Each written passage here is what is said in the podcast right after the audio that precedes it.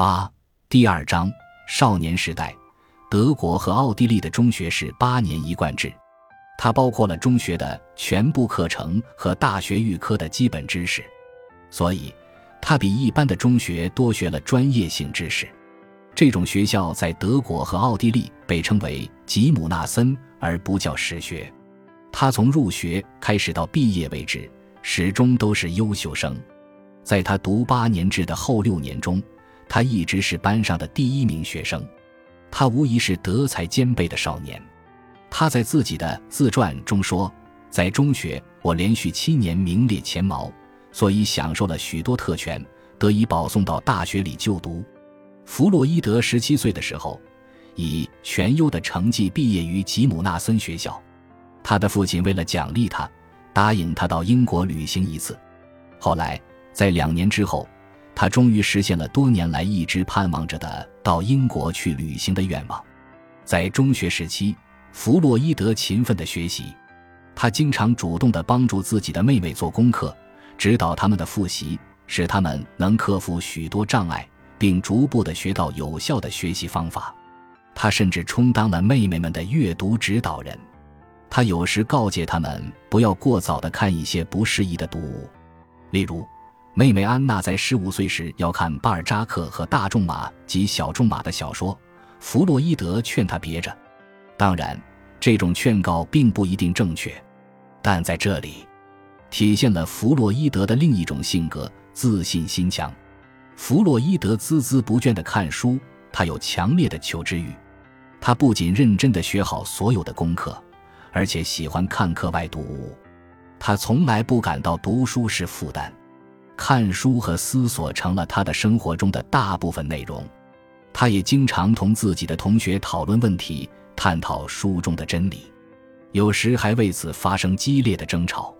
为了不妨碍妹妹的学习，每次在家里与同学讨论问题时，他总是把房门关得紧紧的。他很少满足于课文的简洁的内容。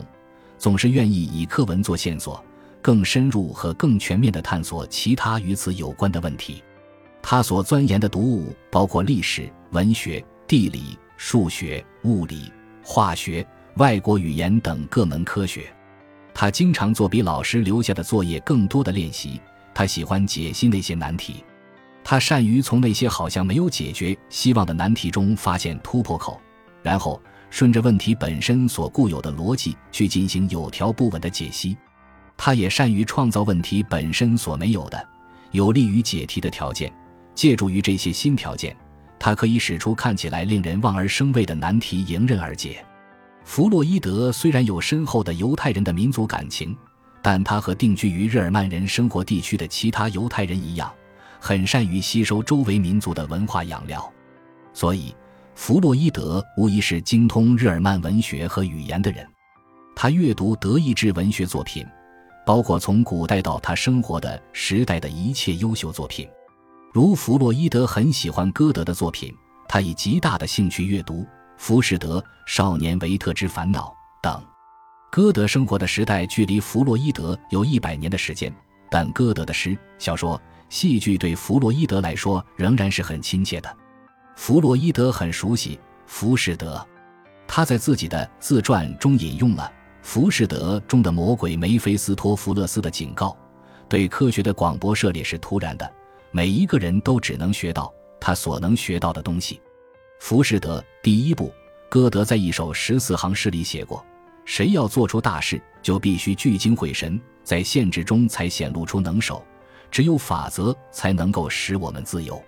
这些崇高的理想像春风化雨，滋润着少年的弗洛伊德的心胸，也使弗洛伊德眼睛明亮，信心十足。